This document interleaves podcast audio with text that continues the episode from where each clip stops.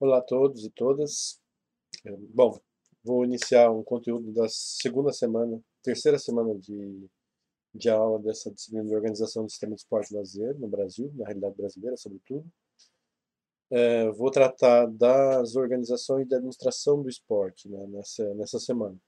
Na semana passada eu tratei das, das chamadas organizações de prática esportiva, né, que, que, que normalmente a gente conhece por clubes, associações, agremiações esportivas.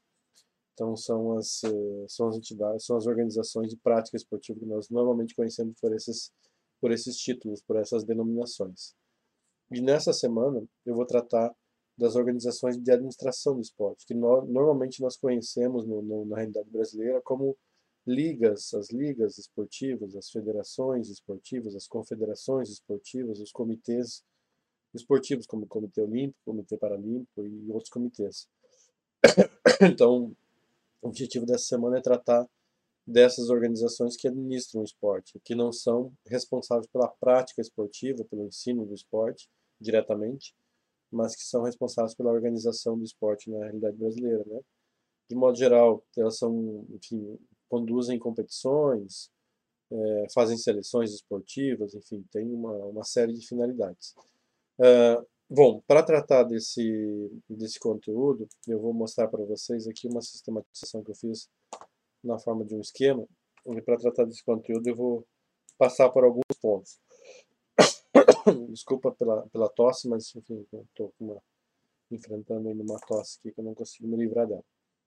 É, bom, para tratar das organizações de administração de esporte, eu vou passar por três três eh, questões ou necessidades que, que é, a partir das quais elas surgiram. A primeira necessidade que eu trato é que as organizações de administração de esportes surgem na realidade brasileira é, com a finalidade de classificar e distinguir esportivamente. Né? Assim, na medida que eu tenho essa necessidade de dizer que uma, um, um, jogador é melhor que o outro, uma jogadora é melhor que a outra, um time é melhor que o outro, né? e hierarquizar esses times em primeiro, segundo, terceiro, e conferir uma distinção esportiva, um troféu, alguma coisa nesse sentido,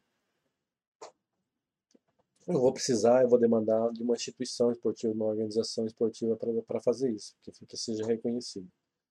A segunda questão, e a segunda videoaula que eu vou tratar para vocês, trazendo alguns estudos também, é, tem a relação com a questão da seleção e representação esportiva. Assim, quais as entidades que vão ter a, a, que vão ser responsáveis por selecionar jogadores, que tipo de jogadores vão poder selecionar, que tipo de jogadoras vão selecionar, que tipo de times vão selecionar, que, time, que tipo de times que vão excluir, é, que, quais entidades vão ser representantes das modalidades, que modalidades vão representar e como essas, essas representações também são importantes do ponto de vista da, da, necessidade de ter organizações de administração do esporte. E por último, que, tem, que é um fenômeno talvez mais recente, essa, essa necessidade de organizações de administração do esporte para captar e gerir recursos né, dessas, é, do esporte. Então, mais, é, diria assim, é, uma das, uma das, das necessidades de, de, de, ter a entidade de administração tem a ver justamente com o reconhecimento de que, por exemplo, um campeonato, uma competição esportiva é um ativo econômico, né, e, ela, e esse ativo precisa ser administrado, precisa ser gerido de alguma maneira pela captação de recursos e pela gestão dos recursos existentes. E aí as entidades de administração também vão fazer sentido nessa, nessa perspectiva. Bom, a, a partir desses três videoaulas, dessas videoaulas de 1, 2 e 3, eu vou fazer uma pequena última videoaula e vou tratar rapidamente das organizações formais, né, das ligas, federações, confederações e das organizações não formais. Mas de uma maneira, vou falar isso de uma maneira mais rápida, vou tratar um pouco mais das organizações não formais, porque a, a quarta semana, a semana que vem, tem um conteúdo específico para tratar das organizações mais formais. Tá. Bom, esse, esse é o, o, conteúdo dessa, dessa semana. Esse é o objetivo de, de tratar de, desses conteúdos dessa semana. Bom, primeira videoaula, então, eu quero é, enfatizar com vocês que, que enfim, é, quando ali não, assim, eu estou tratando assim, historicamente estou tratando com vocês que ali mais ou menos meados do século XIX, né, 1850, começam a emergir é, é, associações esportivas, clubes esportivos, é, recreativos esportivos que vão é, se fazer na realidade brasileira. Né? Ali, mais ou menos meados do século XVIII, essa mobilização da criação das associações, elas, elas começam a, a fazer sentido. Desculpem pela tosse, não, não, vai ter outro jeito. Mas é, é, é, final do século XIX que isso vai se, enfim, se ganhando mais corpo. É início do século XX que é um boom de criação das entidades, das entidades de prática esportiva, dos clubes, associações e agremiações esportivas. Bom, esses clubes eles começam a ter, a desenvolver os embates esportivos, os encontros, os embates esportivos. E, e aí é, eles vão precisar, é, enfim, o, o, embate esportivo é um ritual disjuntivo, é um ritual que você é, começa em, em, situação de igualdade e, é, e depois essa situação de igualdade ela tem que se transformar em disjunção, ou seja, no final de um embate esportivo é preciso normalmente ter alguém ter um processo de separação dessa igualdade, né? Um vai ser melhor que o outro e vamos ter alguns critérios para dizer, dizer que alguns são melhores que outros. E aí que vão surgir um pouco dessa, essa, diria assim, essa primeira necessidade, essa necessidade de ter uma uma entidade de administração do esporte que vai é, administrar e, e, dizer que vai ter, diria, essa, essa legitimidade para dizer que esse é melhor que aquele, que, a, que essa equipe é melhor que aquela, que esse remador é melhor que aquele, que esse atleta é melhor que aquele, que, que essa atleta é melhor que aquela. E vai conferir a distinção esportiva. Então, uma primeira questão é essa, é, é construir uma entidade que seja reconhecida é, pelas, pelas, eh, pelas eh, agremiações, pelas associações e pelos clubes que estão envolvidos nos embates esportivos, que essa entidade é, que está organizando, que está administrando o, o, embate esportivo, vai dizer que esse, esse é melhor que aquele. E para isso, essa entidade esportiva normalmente cria um conjunto de, é, de, de regras, regulamentos e processos de classificação e distinção. Não, então é preciso ter um código de regras é, que vai dizer quem, como é que vai ser a competição, quais são os equipamentos que são possíveis, os equipamentos que não são possíveis, como é que isso vai ser arbitrado, vai ser é, gerido por uma, uma equipe de arbitragem, se for o caso. Né?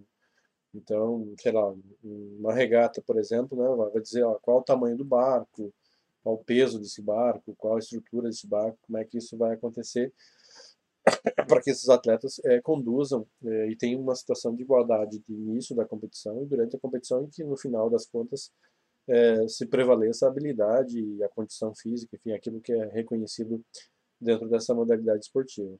Então essa entidade administrativa ela surge justamente com essa né, com essa com essa necessidade de criar esses de, de, criar regras, regulamentos, processos para dar conta desse, né, dessa dinâmica de legitimação da classificação da distinção esportiva. Então, a primeira questão. Para isso, essa, é, vai se construir um, um regime de monopólio né, das regras. Então, uma, uma primeira noção da, da administração, das organizações de administração esportiva é que são, que são construções monopolistas, é, ou seja, os entes que são federados, os, os clubes, associações que estão envolvidos nessa organização, eles têm que ceder o seu, a sua autonomia, pelo menos relativamente em, em, é, em parte, ou pelo menos é, ter uma, uma, uma, relativa cedência dessa autonomia em face desse, desse, dessa entidade maior que vai conduzir o processo e vai legitimar o processo da competição dos encontros esportivos e vai poder classificar e distinguir.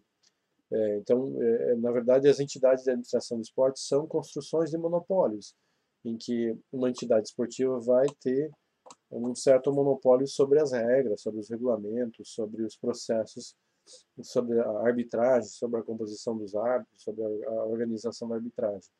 Então, é imponderável a, a, nesse, nesse processo de administração esportiva a construção desses pequenos monopólios.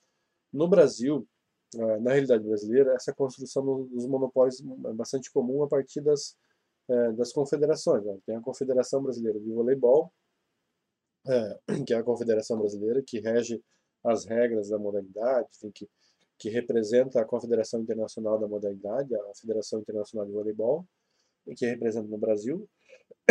E essa, essa confederação internacional tem o um monopólio sobre as regras, e no Brasil, quem cuida dessas regras e quem é o representante dessas modalidades é a Confederação Brasileira de Voleibol. E nos estados, nos, nos estados do Distrito Federal, vão ter ali as suas é, federações esportivas, as suas federações que são filiadas às, é, à, à, Confederação Brasileira e que, portanto, vão respeitar as, as, eh, essas, essas hierarquias. E, bom, para participar dessas competições, que são consideradas as competições é, sim, de maior reconhecimento da modalidade de voleibol, é preciso estar tá afiliado a uma federação é, esportiva, e essa federação esportiva, se estão filiados à federação esportiva, tem que reconhecer essas regras, regulamentos e procedimentos de arbitragem dessas, dessas confederações. Então, se constrói uma lógica de monopólio é, hierarquicamente organizada e sistematizada. Então, essa é uma, uma, primeira questão de, de, de sistematização, de, de organização da administração esportiva na, na, realidade brasileira, não só na realidade brasileira. Isso é, é conhecido também como um sistema federativo, um sistema baseado numa federação, que é muito, é, que é muito semelhante, o que é praticamente uma representação do nosso sistema federado, da nossa organização do país como um, como um, um conjunto de entes federados. Nós temos a União, é, a União, que seria a República Federativa do Brasil, né? seria a União, e, e a, essa União é composta por entes federados, né? seja, tem os entes federados dos, dos estados e do Distrito Federal, e tem os municípios. Né? Cada um desses entes federados tem a sua autonomia, tem, mas também tem as suas responsabilidades. E funciona mais ou menos nesse mesmo sentido essa organização é, esportiva né, no, no contexto brasileiro. Bom, na história brasileira, é, como é que foi surgindo esse, é, esse modelo de organização. Ele, vai surgir mais ou menos no final do século XIX, os primeiros estudos, os estudos apontam que já no final do século XIX, é, 1890, já vão ter os primeiros passos de uma organização nesse sentido, de uma organização monopolista, da criação dessas é, ligas, federações ou, ou, ou confederações que vão organizar as modalidades esportivas mas isso no, no, na realidade brasileira surge de baixo para cima, vamos dizer assim, surge do local para o nacional. Né? Tem alguns países como os Estados Unidos e algumas modalidades, e Inglaterra, e mais adiante eu vou falar sobre isso, que primeiro surgem as entidades nacionais e depois as, as entidades regionais, as entidades locais. Na realidade brasileira, o surgimento desse, desse fenômeno da, da administração esportiva, dessas entidades de administração esportiva, elas vão ocorrer primeiro a partir do local e depois a partir é, esses, esses, esses, essa organização de ligas locais, ligas regionais, vão se transformando em ligas estaduais e depois vão se tornando em ligas nacionais, vão se agrupando para se tornar ligas nacionais. Então, na realidade brasileira vai acontecendo isso. E a primeira modalidade, a modalidade que talvez inaugura esse modelo de sistematização ou de criação de uma organização, de um aparato de, de administração esportiva é, monopolista ou, ou, federalista, é a modalidade de, de esportes aquáticos ou, é, ou de esportes náuticos, né? Seriam as, as, as, as primeiros esportes náuticos, não aquáticos, seriam os primeiros os primeiros, assim, os primeiros registros de uma sistematização mais é, mais, é, mais clara, mais, mais, mais evidente desse, desse modelo que eu estou falando. Então são os esportes náuticos que já ali no final do século XIX e início do século XX que vão organizar. Tem um, um, estudo que eu aponto de uma autora chamada Meili Linhares, que vai na dissertação de mestrado dela, que ela vai apontar que entre, entre 1870 e 1870, ou seja, ali já no, na terceira, de trás para frente, a terceira década de trás para frente ali do, do século XIX e primeiras, e primeira década do século XX, 1910, é, foram criados mais de 60 clubes náuticos no Brasil. E esses clubes náuticos vão, vão organizando federações, vão organizando é, as suas uh, organizações é, para dar conta de, de, de, fazer os encontros esportivos e promover esse modelo de organização que eu estou é, sistematizando e falando para vocês. Mas o que, o que importa dizer assim, é que é, que no Brasil essa realidade de organização esportiva ela surge a partir das ligas locais, assim, vamos supor. vão criando um, um, um, conjunto de embates esportivos locais, e esses, esses clubes, associações e agremiações locais vão criando ligas ou federações locais, essas federações vão crescendo, crescendo, absorvendo mais e mais equipes, mais de mais é, de outras cidades, de outras regiões, vão crescendo e vão criando é, essas ligas mais regionais, depois estaduais e depois ligas nacionais. Então esse é o movimento de criação das entidades de administração do esporte brasileiro. E eu vou trazer três estudos é, ali no, no, na apostila para mostrar para vocês. Eu não vou, não vou conseguir aprofundar tantos estudos para não, não ficar muito longo o, o vídeo aqui, tá? Mas, de modo geral, um primeiro estudo de, de, autoras aqui do, da própria ZFID, da, da, professora Carolina Fernando da Silva, que é professora é, da Federal aqui de Santa Catarina, mas que fez o doutorado aqui, a professora Alice Beatriz Asman, que é professora na universidade também é, em Minas Gerais, e a professora Janice Mazo, que é professora aqui da casa, da, da ZFID, fizeram um estudo sobre a institucionalização das práticas náuticas, da criação de um sistema, de um sistema de administração esportiva das, do, dos esportes náuticos aqui no Rio Grande do Sul. E eles vão apontando um pouco desse movimento do local, do, do, dessas, dessas agremiações, desses clubes náuticos que vão surgindo a partir aqui do, uh, da cidade de Rio Grande, da cidade de Pelotas e depois da cidade de Porto Alegre. Então vem, vem das regiões, diria mais do interior para a capital Porto Alegre. Vão surgindo os clubes. Eu, na apostila eu vou, vou denominar os clubes, as datas, os anos ali, mas é final do século XIX, já início do século XX, e esses clubes vão criando, vão, enfim, é, vão produzindo as suas, as suas competições, os seus embates esportivos, as, as famosas regatas, né?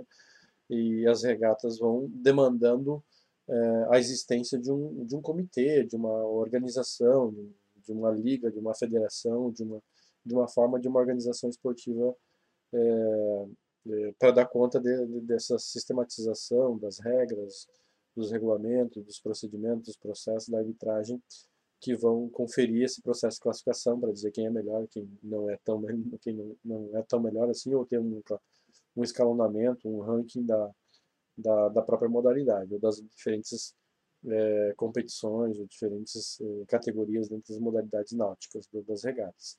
Bom, é, bom, e a partir desse, desse processo, e é inspirado, no, inclusive no TURF, é, e, em um movimento internacional, né, a partir da Inglaterra, da criação de um, de um código de regras de esportes náuticos, é, aqui em Porto Alegre, em, mil, em 1800, já, já em 1884. Então, já ali no finalzinho do século XX, já se criou um comitê de regatas, 1884. A partir de, de, da, dos esforços ou da necessidade de dois clubes aqui de Porto Alegre, se criou esse primeiro, diria esse, esse primeiro comitê de regatas, que seria essa entidade de administração esportiva responsável pela regra, regulamento, procedimentos, arbitragem dessa para legitimar os resultados dessa competição, classificar e distinguir esportivamente. Bom, mais adiante, esse comitê de regatas ele vai se transformar na Liga Náutica Rio Grandense, a federação, mais adiante, a Federação Aquática Rio Grandense, e, e ali em 1969, já, já, já a partir da meado, passando do meados do século XX, vai se tornar a Federação é, de Remo Rio, do Rio Grande do Sul.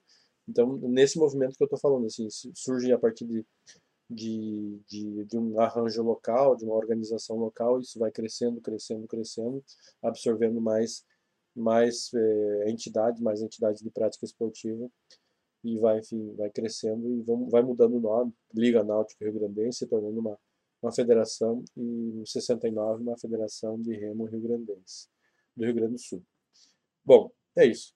Outro estudo que eu, que eu trago no trabalho, eu não, também não vou detalhar tanto, mas na apostila está um pouco mais detalhado, é, que mostra esse mesmo movimento, que é um pouquinho, que mostra a partir de outra, de outra lógica, né?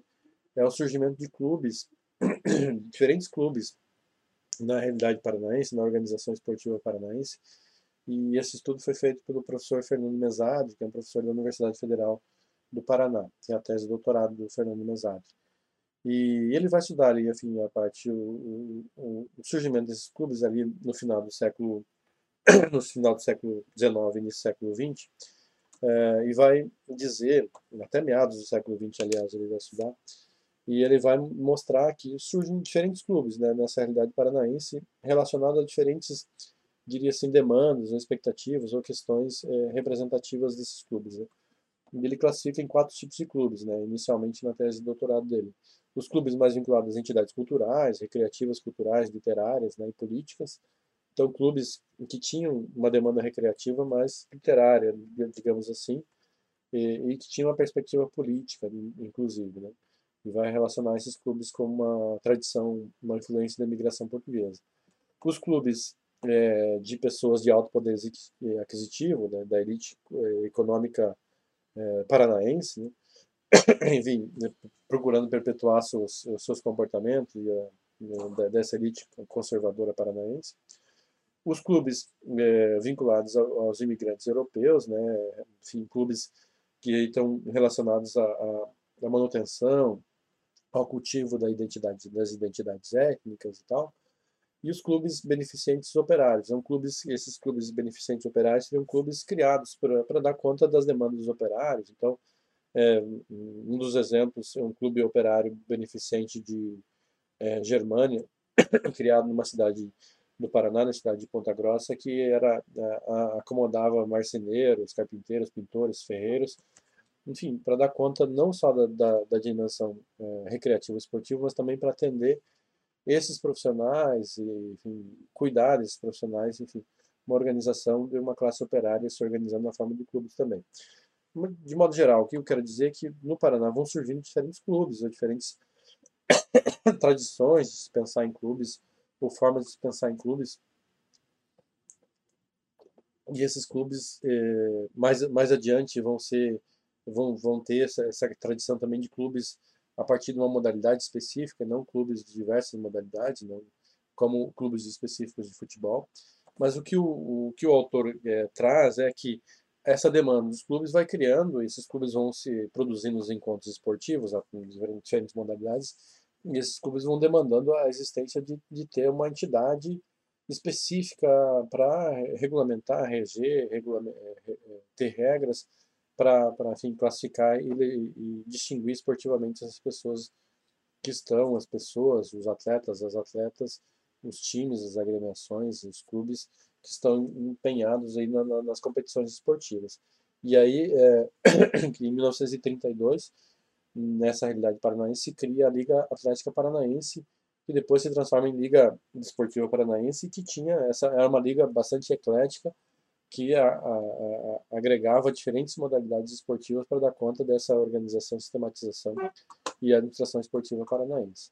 Bom, mas é, eu trago mais um dado, não vou aprofundar, mas o que, o que importa dizer aqui é que novamente surge a partir dessas demandas dos clubes, demandas locais, regionais, que vão se reunindo, reunindo, reunindo, e aí demandam a, a ter uma, uma organização de administração do esporte para classificar e distinguir esportivamente e essa entidade ela vai dar conta de, de legitimar esse processo é, a partir de alguns critérios.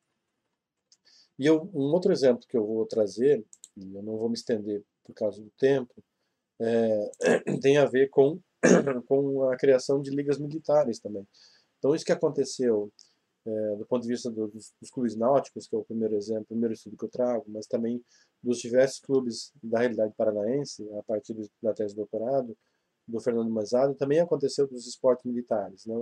Os militares também passam a, a criar suas modalidades esportivas, os seus enfrentamentos esportivos, e vão demandando também a criação dos, das entidades eh, de administração esportiva militares. Eu cito dois exemplos aqui, a criação de, é, de, um, de uma entidade esportiva é, militar ali em 1915, do Exército, né, uma, uma, uma, entidade, uma liga dos esportes do Exército. Primeira, primeiramente, essa liga era uma liga criada em 1915, era uma liga de futebol, mas depois ela se torna uma liga de esportes do Exército para agregar diferentes modalidades. E a mesma coisa, a Marinha vai criar em 1915 também a sua liga de esportes da Marinha para dar conta de sistematizar esses enfrentamentos, esses, esses encontros esportivos na, na realidade do, do, Exército. Bom, eu cito ali o exemplo, cito no, no trabalho Mas o, o movimento é sempre mais ou menos o mesmo. Assim, encontros esportivos, locais, para regionais, para estaduais, da necessidade de ter uma, uma entidade que vai legitimar esse processo, vai, criar, vai, ter, vai ser responsável, vai, vai ter esse monopólio das regras, dos regulamentos e dos procedimentos e dos processos de arbitragem para poder classificar e distinguir esportivamente. Uh, bom, isso tem a ver com o modelo que a gente chama de modelo de administração burocrática, né? um modelo que cria um conjunto de, de elementos que a gente chama de burocracia, de documentos, resoluções, regulamentos, regras, procedimentos, processos e tal. E esses regulamentos são, são descritos em documentos, em processos formais, e, e, e são esses processos formais que vão reger essa, esse processo de legitimação dos resultados. Então é válido, ou passa a ser válido, nesse, nessa dinâmica de, de classificação e distinção esportiva, aquilo que está escrito no documento, aquilo que está descrito nesses documentos. É, bom, e aí é, esses documentos muitas vezes não dizem só sobre as regras, mas também dizem sobre as interpretações das regras, né? Como é o caso do livro de regras do, da, da, modalidade de futebol, né? que metade do, do, livro da regra é a descrição de quais são as, as regras, eu não vou lembrar, acho que são 17 regras, faz um tempinho que não olho, mas metade da, são é, metade do livro são descrições das regras e a outra metade do livro é enfim, vem ali para dizer quais são as interpretações possíveis dessa regra, né? um processo de diminuir a elasticidade da interpretação dessas regras, de como essas regras devem ser interpretadas e aplicadas numa situação de jogo. Então, é, se institucionaliza não só as regras, os formatos, mas também a maneira como se deve ler, interpretar e utilizar essas próprias regras. E isso é uma institucionalização na forma de, um, de uma, uma confederação, uma federação, de uma liga que vai adotar esses processos de administração esportiva para dar conta da, da classificação e distinção esportiva. Então isso, isso a gente chama de um processo de administração burocrática, um processo de dominação burocrática, em que a burocracia cria essa dimensão da, da dominação, né, em que os, os interesses das instituições devem se sobrepor aos interesses eh, das pessoas, né, ou os interesses da, da entidade de administração esportiva, dessa entidade de uma federação com a federação, devem se sobrepor aos interesses dos clubes. Então esses, esses interesses devem estar plenamente codificados, é, regidos, regrados, é, enfim, descritos em processos para que seja possível, então, essa dinâmica de dominação legítima a partir da burocracia. Bem, enfim, finalizando essa, essa, essa aula, mencionar que isso, isso ganha, ganha sentido no modelo de administração que a gente chama de modelo de administração organístico, né? que, enfim, ele é pensado a partir da cabeça para os, para os membros. Né? É um modelo de, de organização bastante conhecido na administração, que é um modelo de organização organístico. É, me perdoe a redundância da palavra, mas é mais ou menos isso, de que o cérebro é o, o que dá o comando, né, e, os, e, depois os membros vão executando esse comando, é mais ou menos a partir disso, e tem uma lógica de, de, de gestão é, centralizada e baseada nessa, nesse centro de comando. E, e, nesse centro de comando, a formação dos líderes, dessas lideranças, é central. Né? Ou seja, as pessoas que administram têm um valor simbólico nesse processo de administração maior do que as pessoas que executam por esse processo de centralização da administração esportiva. Então, isso também faz muito sentido nessa, nesse modelo de administração que eu vim aí eh, escrevendo para vocês. Bom, basicamente é isso, gente. Eu não vou me, me estender mais que isso. Essa é a primeira mensagem dessa primeira videoaula, tá? Um grande abraço, até mais.